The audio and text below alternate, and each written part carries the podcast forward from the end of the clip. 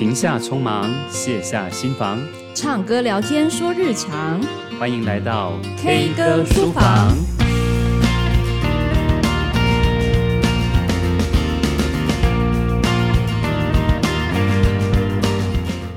Hello，各位听众朋友，大家好，欢迎来到 K 歌书房，我是老苏。Hello，我是怡君 K。哎，怡君，今天我们的主题是？我们今天的主题是态度哦。这个态度呢？是听众点播的哦。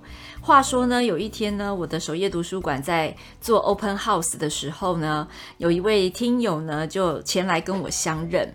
那他就诶提供了一个非常好的主题哦。他就说，呃，他的孩子呢是国中生。那每一次他常常呃想要跟孩子开口啊、聊一些什么，或是做一些沟通的时候。哇，那个小孩的态度总是把他惹毛诶，他觉得他也还没有要说什么，可是为什么小孩的态度就会让他先失去理智？然后呢，后来他们就开始在争执，在这个态度不好的一个状态。那他当然也是一个很认真的妈妈，所以他去看了很多的教养书。然后呢，大家也都告诉他说，哎，这个青少年呢，他们回话呢总是就是比较冲动啊，可以先暂时的呢淡化这一块态度不好的这个方式。不过他也有很多的担心哦，然后他也很希望呢被疗愈、被同理，因为当他想要忽略态度不好，或者是想要包容孩子态度的时候，其实他的内心是有非常多情绪的。他很希望 K 歌书房呢可以呃聊一聊这个话题，帮助他走过这一段，或者是说该怎么样去消化这个态度不好。所以这就是今天态度的主题由来。嗯，听你这样讲哈，我。会有两个想法，嗯，一个就是哦，对，这个国中生哈，我们家也有一个青少女哈，嘿，温刀马屋，所谓的态度态度不好，这个事情其实是很有趣的，很很适合聊一聊。那第二个哦，所谓的态度不好，在我身为一个老师的角度来看哈，其实又有很多。不一样的诠释，很多我看过有很多的孩子跟爸妈之间的一些冲突哈，嗯，所以所谓的态度哈，也很适合让我们来聊一聊，或者来界定它这样，嗯，对啊。可是除了呃亲子的这个之间的状态，或者是师生的冲突哦，那因为有冲突就会产生态度不佳的问题嘛。不过大家有没有想过，这个态度其实还有在很多地方被听到，比如说，诶，当我们这个。开始上班，开始求职，开始担负起一些责任的时候，就会有人跟你说：“诶，他的工作态度不好，或者是这个专业态度不够。”诶，态度好像又变成了另外一种代名词，感觉很万用。诶，你有觉得吗？对啊，就是诶，动不动就会质疑小孩说：“诶，你的态度很差哦。”然后或者是说：“诶，我们要有一个态度，或者是我们工作上的态度，我们学习上面的态度，我们有各式各样的态度。”哈。我先问你一下，你心目中所谓的态度指的是什么？你怎么去界定它？态度哦，态度是什么东西？其实态度，我就会觉得有一种就是所谓的沟通时候，你传递给别人整体的感觉，那个态度就叫态度，那个感觉就是态度。嗯。但另外一种态度，就像我们刚刚讲的工作态度、学习态度、专业态度，其实那个态度有点像是我们现在另外一个抽象很流行的代名词叫素养，有没有？它是一个在做这件事情的时候整体的一个状态，所以不论是沟通的状态，或者是你在做事的状态，我觉得那个状态就会包含了非常多抽象的这个形容词，所以我们就会归结它一个叫做态度。所以态度这个词，哈，我觉得。诶，已经被滥用了，因为里面包含太多抽象的东西，所以我们吵架的时候常常就会说：“你这什么态度？你态度干嘛这么差？”可是，可是那就是你在帮对方安一个惹毛自己的理由嘛。嗯哼，嗯哼。那你从来也没有去想过说，到底这个态度是怎么来的？你很厉害呢。其实我们在心理学的时候有学过这个词，它其实是一个理论，一个派别哦。所谓态度，我刚刚还真的是又去查了一下哈，那个态度它其实就是刚刚你讲一个个体啊，对于我们身边这些人事物所做出来一种某种的反应的一种意图，它可能来自于三个层面。那例如说说像认知的层面，或者是情感的层面，还有行为的层面，也什么意思呢？就是我们可能人对于身边啊这些东西可能会带有某种评价的一种描述，那就是一种态度。或者是说我们有某一种的情绪，我们很尊敬他，或者很瞧不起他，或者很同情他，或者冷漠的那种态度。那还有一种就是在行为上面的，就是说我们感觉上我们要展开的某一种行为了哈，做出某一种反应。所以你刚刚的确讲了，就是它就是我们现在所谓的素养哈，就是对它是一个很整体性的，所以我们才没有办法把这件事情说清楚。我们到底是因为学生或孩子的他在情感上面的态度不佳，还是说他的行为上面出了一些状况的的那种态度不佳，还是说小孩子他对于某一些事情认定上面的的那种态度不佳？那其实我们很难，自己都很难去界定他，所以我们只能说一个，哎，你态度很差的这样一个结语。不过我觉得有可能就是因为你看哈，他根本就是一个一坨一坨这个很难算清楚的账。为什么这样讲呢？嗯嗯、假设今天一个妈妈走进去，然后她看到那个孩子要死不活的，首先这叫学习态度不好。学习态度不好之后呢，他妈妈说了几句话之后，这个孩子的回话叫做情绪态度很差，对不对？接下来没有任何 solution，两个陷入了一个彼此指责跟呃这个期待矛盾的一个状态之后，两个就开始吵架，所以这个态度根本就已经打迷糊仗了，你知道吗？所以我们应该要先去厘清，就是说，那我们所指的小孩子态度不佳，他到底指的是哪一个部分？也就是说，其实我刚刚听你在说这个妈妈这个状况，他应该是说，他可能在跟孩子谈的时候，但孩子做出的这些反应。让他觉得不太舒服，也许是可以从这个地方来做一些切入，来做一些互动，一些嗯调整，这样。没错，其实我觉得孩子从小到大呢。呃，一定都会有态度不好的时候。那那个态度不好，有时候是他情绪不够好，有时候是他精神状态不够好。我举个例子哦，这是昨天发生的事情。我们家的妹妹呢，回来之后啊，就有点很懒散的那种感觉。那我知道她当然一天下来很累了，但是我发现她呃在做功课的时候，感觉比较心不在焉。比如说，可能三不五时就是听听音乐啊，三不五时就摸东摸西。这个就叫做学习态度不好嘛，哈，好，所以呢，我也没有用这个词，我只是跟他讲说，哎，你在干嘛？你看一下你自己在做的事情，你要不要选一个专心做？你想玩就玩，想休息就休息，想念书就念书。然后他就说，没有，我很我很烦，我很累，我我什么事情都不想做。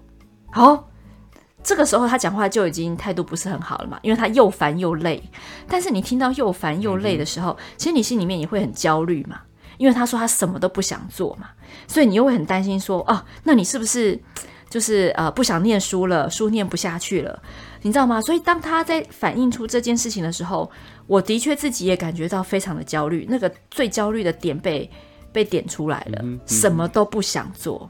对于一个要会考的孩子来说，我担心的就是他后继无力，他开始。摆烂、放弃，或者是诶、有点跑不动了，有点像马拉松最后面跑不动的那种感觉。然后我就诶、放下我手边的事情，进到他的房间来，因为我觉得好像怪怪的了。那他的态度就真的不是很好了，他就说干嘛啦？好，这就真的开始态度不好了。不过通常我看到他这个样子的时候，我反而会很冷静，因为我就觉得应该有事情。我说你这你你什么事情都不想做，什么都懒懒的，那。我应该怎么样，诶，看待你说的这句话？我把这件事情交给他，他就说：“哎呦，你就随便听好不好？”诶，态度也不是很好，哦，你们？就这样哦，你就随便听好不好？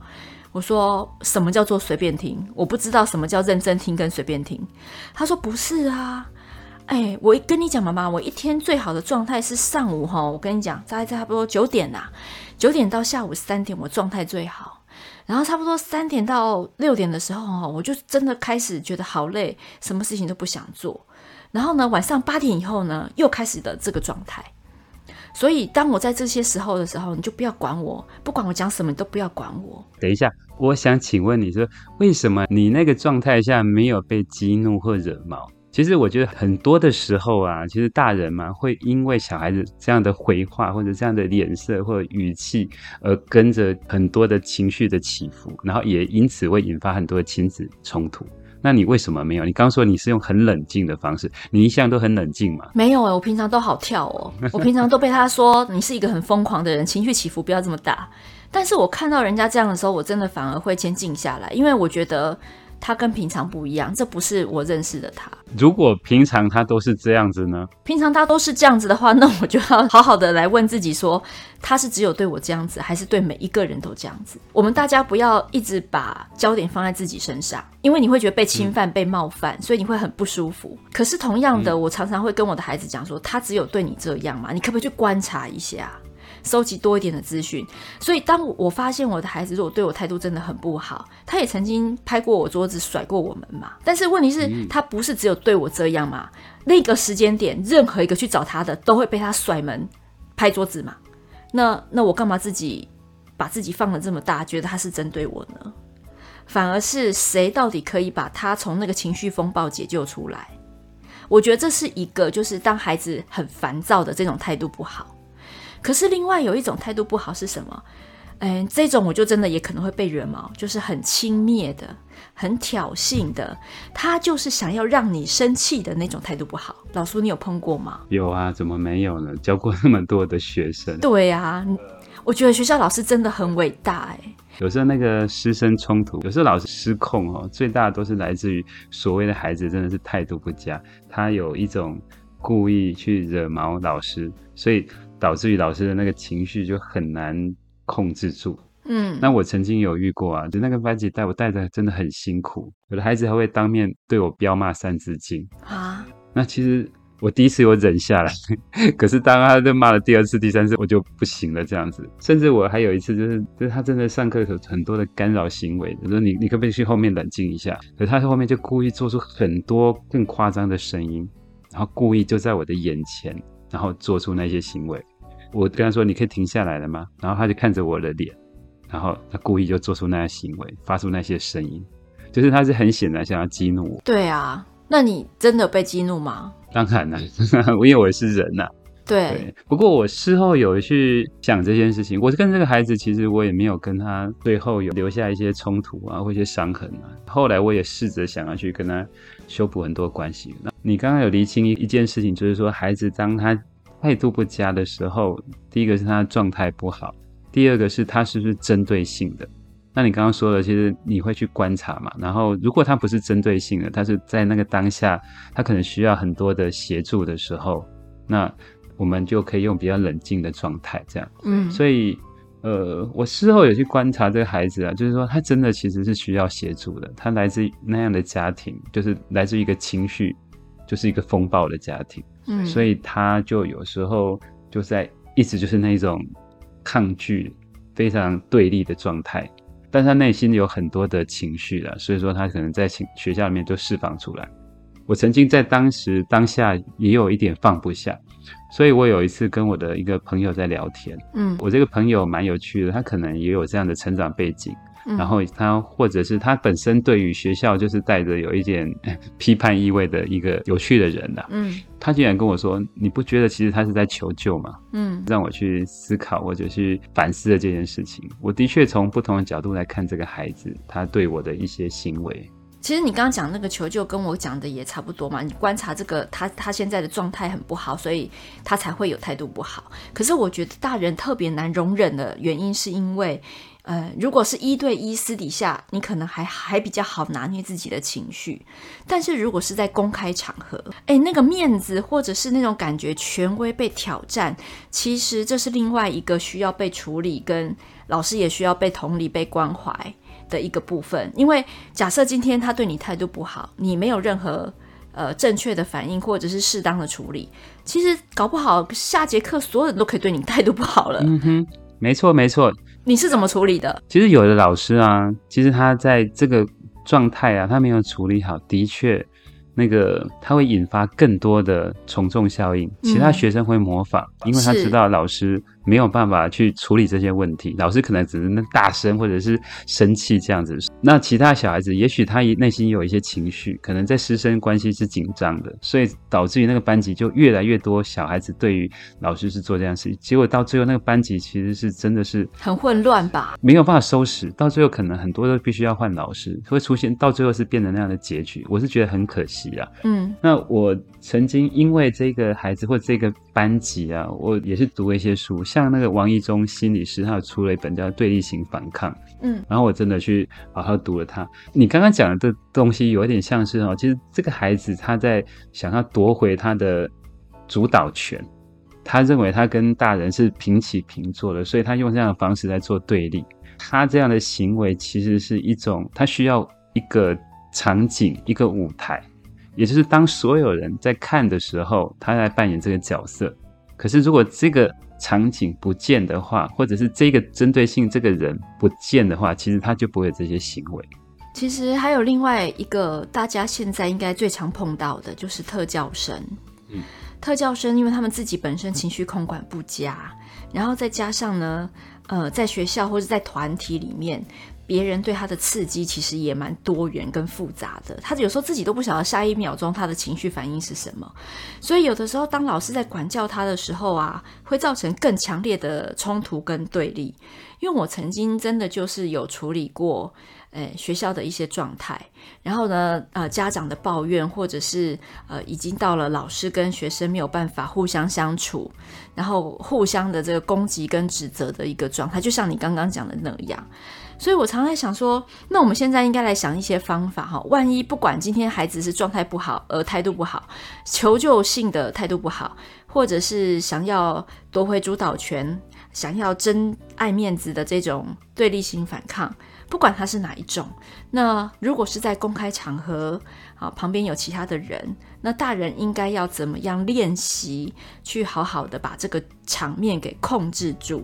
其实我觉得我刚刚讲的一个重点是场面控制住哦，而不是叫你当圣人，好，或者是嗯。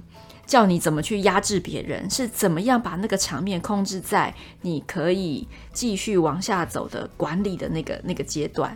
那老苏，你要不要先讲讲看？我想你应该处理过非常多这种团体动力学的一个局面。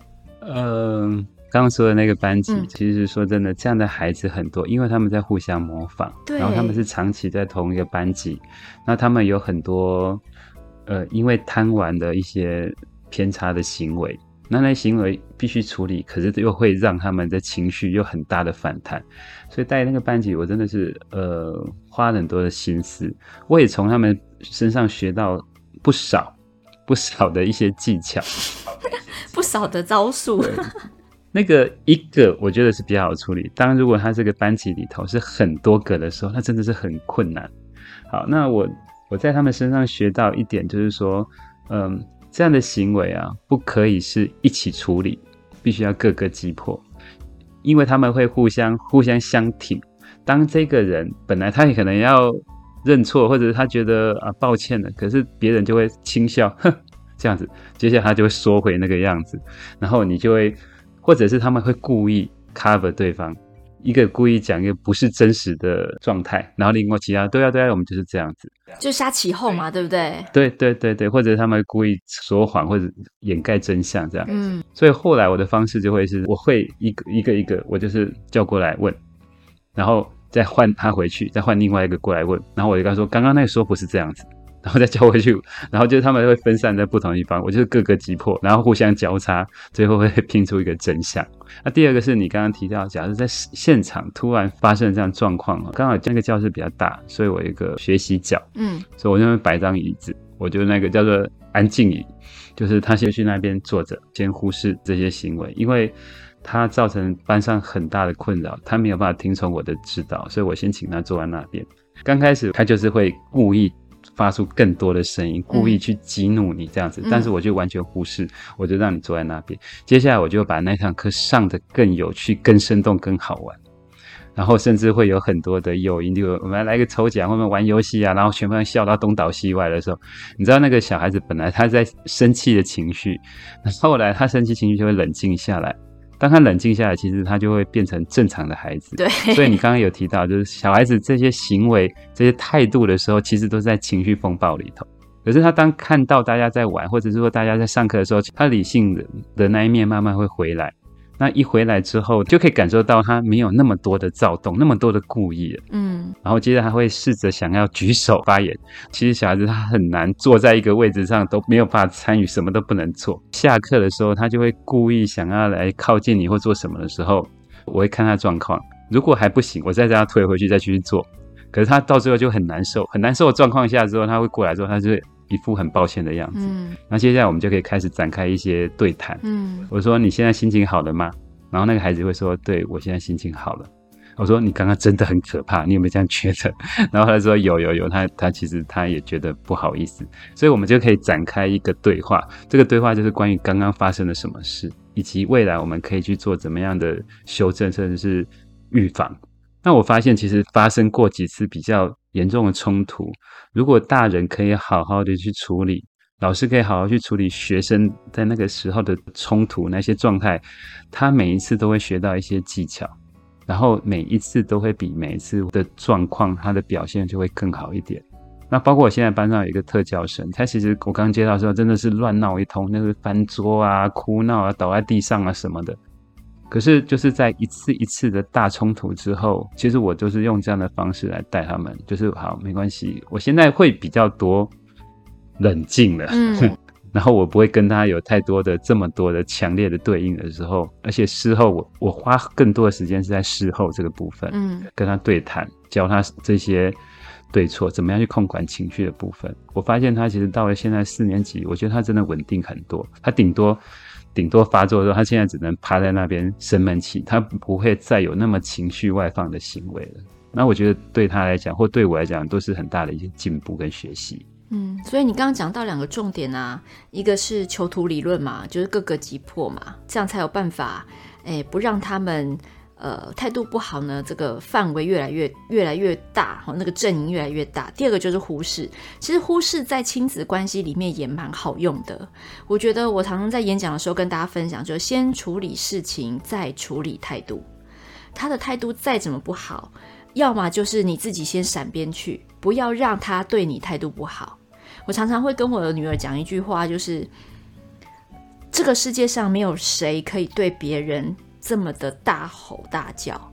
我不能这样对你，其实你也不能这样对我。所以我也我不要容许你对我大吼大叫。其实我有自己的脚呢，对不对？我的脚是可以让我走开的哦。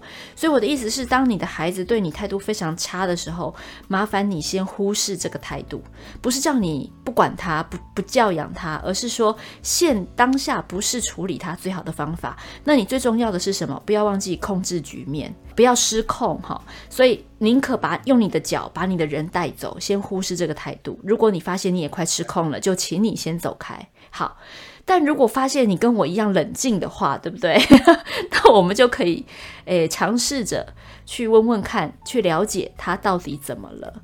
所以我常说，先处理事情，再处理态度。那为什么要先处理事情？他就跟老苏刚刚讲的一样嘛，就是他把。呃，理性的那个部分先呼唤出来。当你发现你只是就事论事的时候，所以回到之前我刚刚讲的那个例子，当他一点醒我，妈妈，我现在状态很差，八点以后我整个人就是一个涣散，我没有办法做任何事情，我就马上醒了，然后我就告诉他说：“哦，好，那我就随便听听。那之后我知道了，八点以后我不要跟你讨论你的态度，我们就来讲一些呃，你要怎么样好好休息。”我就这样子告诉他，然后我就走了。嗯、他的态度没有不好，诶，他其实虽然还是那副死样子，就是那个坐姿很差，然后有点就是四十五度角这样子，要死不活的看着你啊。但你此时此刻你会发现，你已经没有觉得他态度不好了。那个是他很真实、很涣散的样子，他并不是因为要对你态度不好而才呈现那样子的一个状态。所以我在想说，嗯，忽视好像是处理态度不好一个很重要的宝典、宝剑，对吧？呃，还有一个部分是从情绪的部分来观察。有时候其实我们大人哦，很想要处理事情，就在那个情绪的当下，我们想要解决它，我们想解决他的情绪，我们想要解决他的态度。那可是其实通常都只有硬碰硬而已。我们大人的情绪反而也是被激怒起来。嗯，所以。要处理事情，绝对不是在那个情绪的当下。那也许我们的当下只能是稍微让孩子的情绪再荡下来一点点。最好处理时机是等小孩子恢复，可能过了可能一两个小时之后，你看他情绪稳定了，然后或者是隔天啊，然后再去谈这个事情。那我觉得，嗯，一般的家长可能没有办法像你一样在那个当下那么冷静，或者是像你一样有一些对话的技巧。但是我觉得事后再去跟孩子好好谈这件事情是很重要的，把这些事情的前因后果我们梳理一下，然后孩子有一些需要修正的部分，我觉得在他可以接受的状态下的话，其实我觉得我们也应该要好好跟他说一下，就是他事后会比较听得进去吧。对啊，现场不要再去纠结在他的态度不好，反而忘了你当时进来想要跟他传达的讯息。比如说，你本来进来想要问他今关心他今天好不好，关心他诶明天的状，明天你可能要问他一件什么事情，但是因为他的态度不好，所以你反而整个模糊了焦点，开始东扯西拉的把这陈年旧账全部一次算完，就这就不是一个好的方法。那忽视就是像你刚刚老苏你讲的，我们事后再去跟孩子讨论，诶，你刚刚对我的态度你还记得吗？好，那有时候他们就会，其实青少年。有的时候他这个时候的态度也还不会算太好，他顶多就是哦，然后呢，这个打死嘴上不认哈，或者是就是一副哎又来了，但他可能就不讲话不顶你，不过他的脸部表情，他的整体态度可能还是会让你觉得很不舒服。不过我觉得想要接下来讨论，就是有些时候青少年的小孩，嗯，他的态度不好哈，是一种长期性的。他并不是单点性的哦，有一些孩子他是长期性，对某些人他真的态度会非常的不好。那那个态度不好，我就会把它解读成，其实他对这个大人已经有蛮强的刻板印象跟很深的一个这个情绪在里面。所以呢，不管这个人再怎么冷静，不管这个人再怎么忽视，呃，这个孩子对他那个态度不好，其实是有一种。诶，想要反抗，想要反驳，或者是想要忽视这个大人给他的影响，那样子的一个反动。所以，如果今天，嗯，不管是亲子还是师生，如果在学校或是在家里发现，哎，我的我怎么一靠近我的小孩，不管他是哪一种态度不好，他永远都是感觉就是拒我于门外。我觉得这个可能就是另外一种态度不好，他就是另外一件我们要重新呃再去调整的一个大事了。就像你刚刚讲，它是一个针对性的。你刚刚有提到你的女儿不是针对性的嘛？但是有的孩子他已经出现是对于特定的人士产生一些刻意的态度不好。对，那呃，那个其实是长期累积下来的。例如说，亲子之间如果出现这样的状况，它是从小时候演变到现在的。所以，其实反而需要去探讨的是亲子之间怎么样去重新去建立起那些沟通的管道。以前小时候，孩子他没有办法有反抗，或者是他还小，他不是很明白这些事情。可是他慢慢越来越大之后，他会去思考这些行为是不是恰当，爸妈跟他说的是不是有道理。那现在他会慢慢的产生一种自我意识，他想要去反抗，想要去还击，想要去夺回自己的主导权。所以。他也出现一个问题，就是说他内在他本身的自我价值感不足，所以他一直想要夺回那个自我价值感。还有就是他可能感受不到环境给他的归属感，爸妈之间的关系，所以他一直处于就是想要重新夺回这个权力的部分，或者是他想要寻求更多的关注。嗯，那如果是这样的话，嗯，该怎么解决呢？就是该怎么重新开始呢？我们是 K 歌书房，所以介绍一些书哈。市面上很多跟孩子对话，然后或者是跟孩子相处沟通的书啊，像《温和而坚定的正向教养》这一系列的书，我觉得都是蛮不错的。他有去厘清孩子这些这些行为背后的目的到底是什么。例如说，他可能是想要。过度的去寻求一些关注，或者是他想要争夺一些权利，或者是他是想要报复，嗯，那甚至或者是觉得他自己自暴自弃，他可能是没有自信。那这些书都会告诉你他背后的目的是什么，以及我们可以用什么样的引导语来引导他，然后重新再界定在某个状态里，引导他会越来越好。嗯，那我要介绍的那一本呢，我觉得蛮好的，就是叫做。当下的教养，我就是他怎么样协助家长哈，在呃任何在生活教养的时刻，注重在当下的反应，我觉得那个当下很重要。你看，你就是很多个当下没有把握住，所以日积月累产生了一些负面的状态，所以让孩子可能到了青春期，对你的刻板印象，让他对你的态度有针对性的不好。所以我觉得我常常真的也是蛮蛮把握当下，当下可以解决什么？当下我的反应要怎么样做会更适合？那这本《当下的教养》也推荐给大家。其实啊，诶，不止我们对孩子有期待。未来他们的老板、他们的朋友、他们的长官，或者是跟他互动的人事物，对我们的孩子也会有期待。所以呢，当我们的孩子在青春期啊这些时候态度如果不是很好，而我们没有适时的给予一些回馈的时候，他们可能没有发现自己养成不知不觉养成了一些坏习惯，所以长大之后可能就会被质疑成另外一种态度不好了吧？对，说了到这个哈、哦。嗯呃，为了这一集，我还特地哈上网去查了一下，到底有哪一些在谈态度的书？哎，市面上真多哎，就是关于哎你的态度怎么样？像我就会特地去买了一本所谓的呃态度定高度，然后哈佛大学的三十七堂精英必修课。哦，这真的书名会买到很多人呢。对啊，他说这个全球狂销五十万册，哎，所以我这特地哦，这五十万人看过，应该是一本很了不起的书，所以我想要了解一下什么叫大人的态度，所以我还特地去买回来这样。我跟你讲，这种书名哈，就是在。卖给我们这些对态度有执念的人，你知道有期待的人。结果你看了之后呢，赶快帮我们做一下重点摘要。重点摘要就是，我都能得到一个心得，就是说，再怎么不喜欢书，再难翻下去的书，总是会有那一两个点，其实是哎，是有一些提醒，有一些嗯，可以试着去想一想的一些深入的点，这样子。还蛮有趣的啦。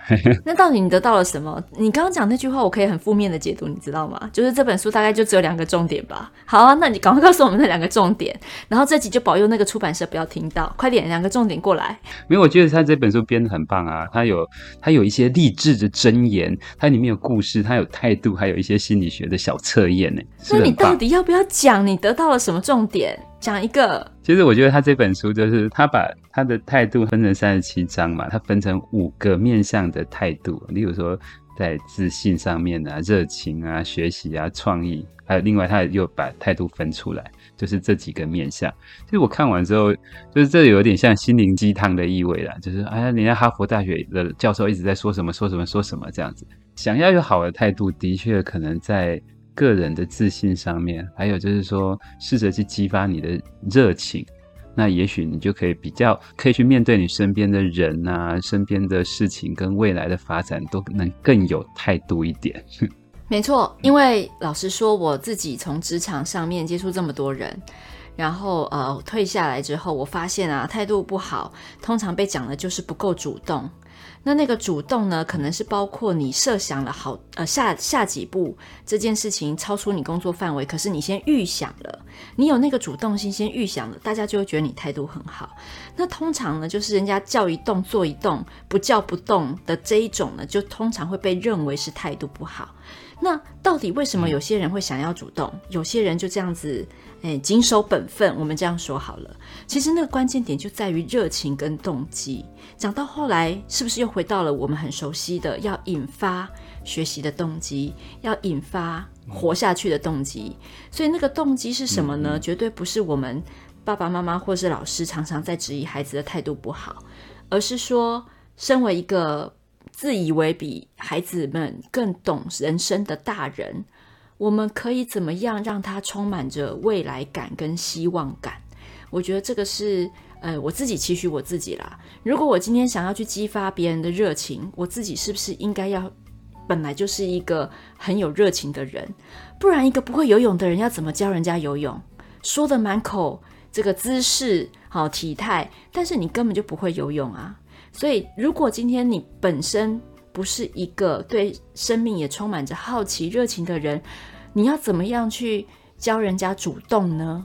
所以我觉得后来讲到后来，不管这个态度怎么样，呃，大人自己本身的态度好像也很重要。我曾经有一个家长跟我说，就是他的孩子成绩不太好，所以他就很生气，他每次都会处罚他。比如说他，他会界定他在考几分以下，他就会打他这样子，会修理他几分打一下这样子。然后他的说法是，我不是在处罚他考试考不好，而是我是在处罚他的态度不好。但是有时候孩子其实并不懂他所谓的态度指的是什么。以及孩子，我觉得其实他是需要一些协助的，就像刚刚讲，他需要一些热情，需要很多的动机。这个反而是我们大人在处罚他之前，也许要想一想，有没有什么好的方法可以去引导他们。嗯，所以节目的最后啊，我想要呃跟大家分享一个我绝对不会做的事，因为我们刚刚讲了很多书啊、歌啊，大家都可以再去自己进修嘛，自我学习。但有 do's 就有 don'ts，就是千万不能做的，对不对？千万不能做的就是，当你没有搞清楚你想骂你的小孩什么的时候，不要随便的说出你的态度不好。这就是我说唯一不要滥用态度这个词，绝对不能做这件事哦。本日金句又出现了。好，那我们这一集都到这里喽，希望能解答这个朋友的疑惑。对，感觉上我们没有达到他的疗愈目的，我们好像把大人讲的更。更需要注意自己的态度了。没关系，这样我们才有办法聊下一集啊，对吧？好哦，那我们就下集再见，大家拜拜，拜拜。